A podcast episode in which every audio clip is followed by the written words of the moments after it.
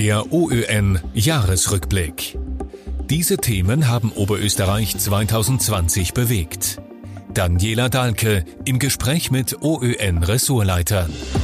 Dieses Jahr hat die Länder rund um den Globus auch die Regierungen in einem geeint und das war der Kampf gegen die Pandemie.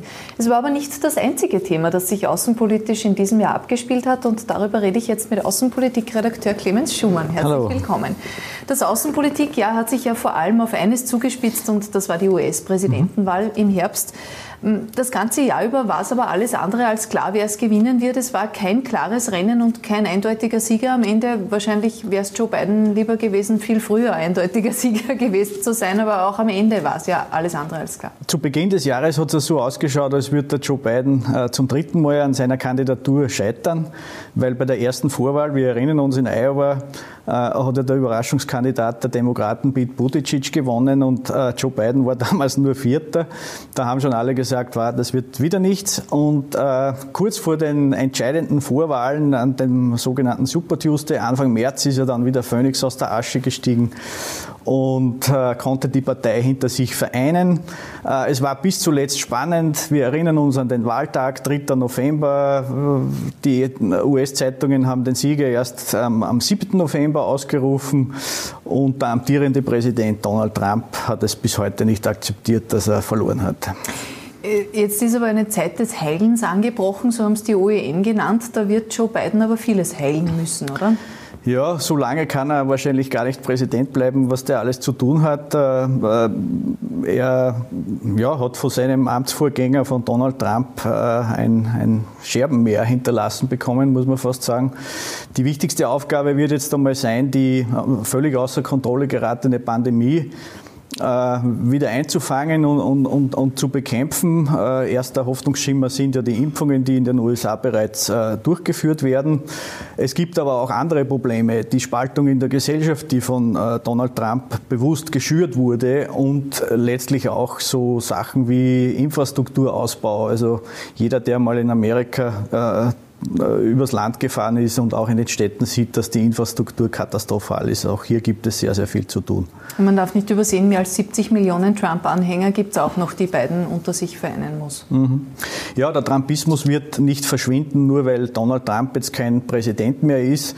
Äh, eine sehr, sehr wichtige Aufgabe des neuen Präsidenten, der am 20. Äh, Jänner angelobt wird, wird sicher sein, also das Land wieder zu versöhnen, die gegnerischen Lager wieder zu versöhnen und diese Risse Risse, die, die in den vergangenen Jahren immer tiefer wurden, äh, die durch, durch Familien gingen, die die Familienfeste unmöglich gemacht haben, dass er das möglichst äh, überbrückt und, und versucht, hier wieder, wieder äh, ja, das Land zu einen.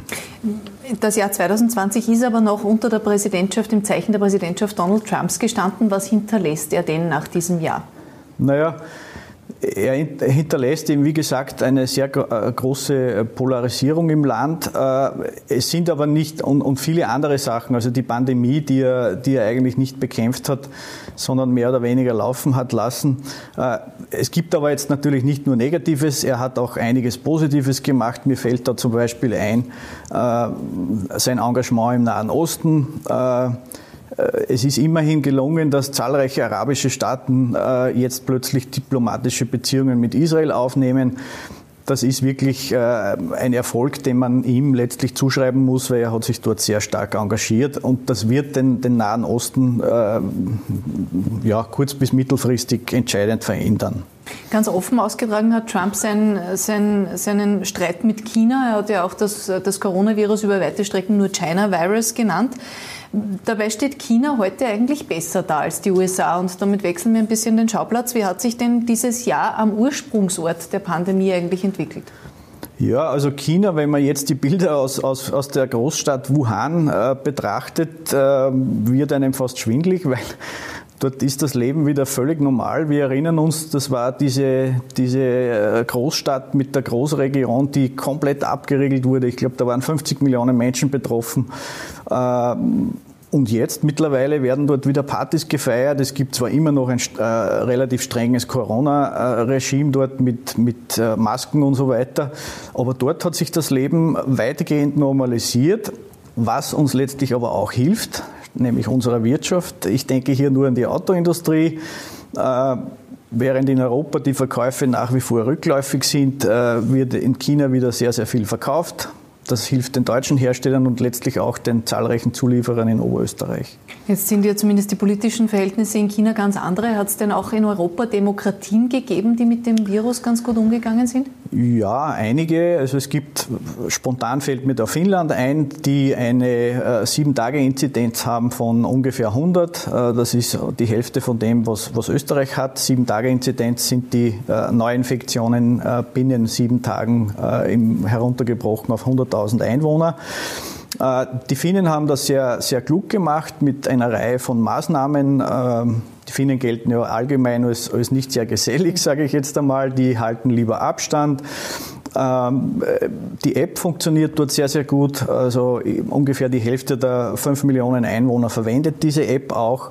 Äh, dann macht das Instrument durchaus auch Sinn. Und sie haben durchaus auch Innovationsbereitschaft äh, gezeigt.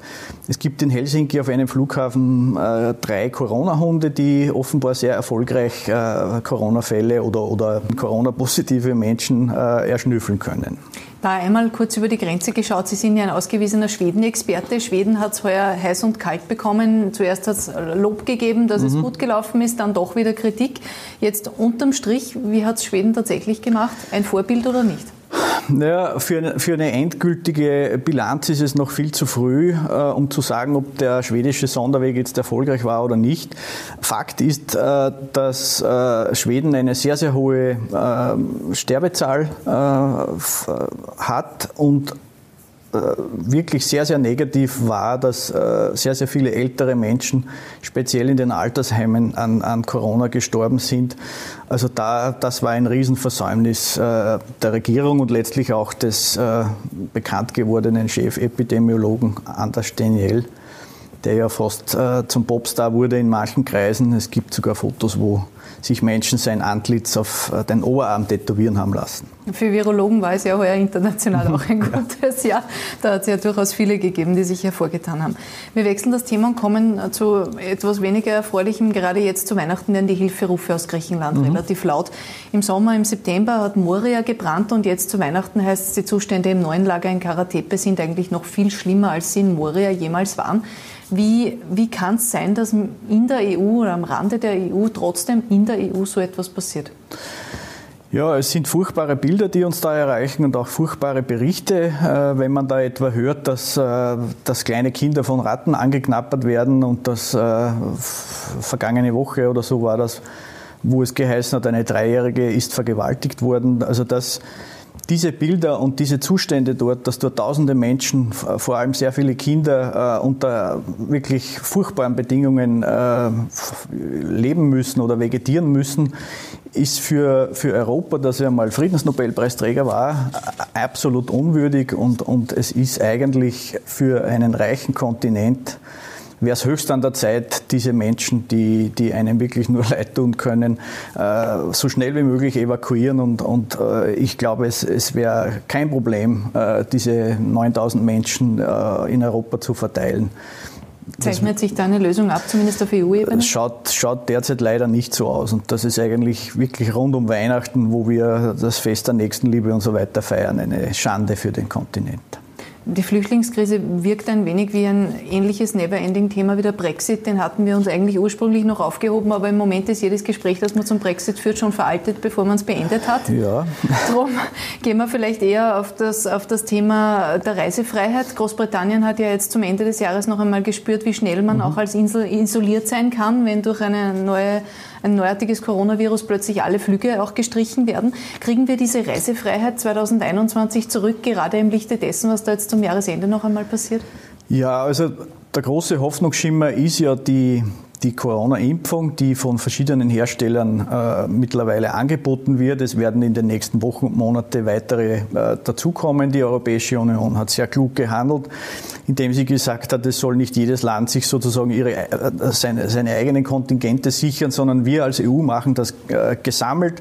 Äh, die Zahlen schauen sehr gut aus, also dass bis Mitte des Jahres oder bis äh, ja, Ende des Sommers eigentlich so viel Impfstoff zur Verfügung sein müsste, dass, dass der Großteil der Menschen geimpft werden kann, der auch wirklich will. Äh, und, und mit der Impfung werden wahrscheinlich auch die Grenzen für uns wieder aufgehen. Ja, also es gibt ja Fluglinien, die haben schon äh, laut darüber nachgedacht, dass ich äh, Fluggäste nur noch dann akzeptiere, wenn sie geimpft sind. Das wird es möglicherweise auch in Hotels oder so weitergeben. Also mit der Impfung glaube ich schon, dass wir unsere Reisefreiheit wieder zurückbekommen. Ob das jetzt auch schon wieder für die internationalen äh, Flüge und, und für Fernreisen sozusagen gibt außerhalb Europas, das ist die große Frage. Das werden wir wahrscheinlich erst äh, nächstes Jahr sehen. Zumindest hoffentlich innerhalb Europas. Danke, Clemens Schummer. Und wir ja. verabschieden uns mit dem Ausblick hoffentlich auf Urlaub am Meer im Sommer 2021.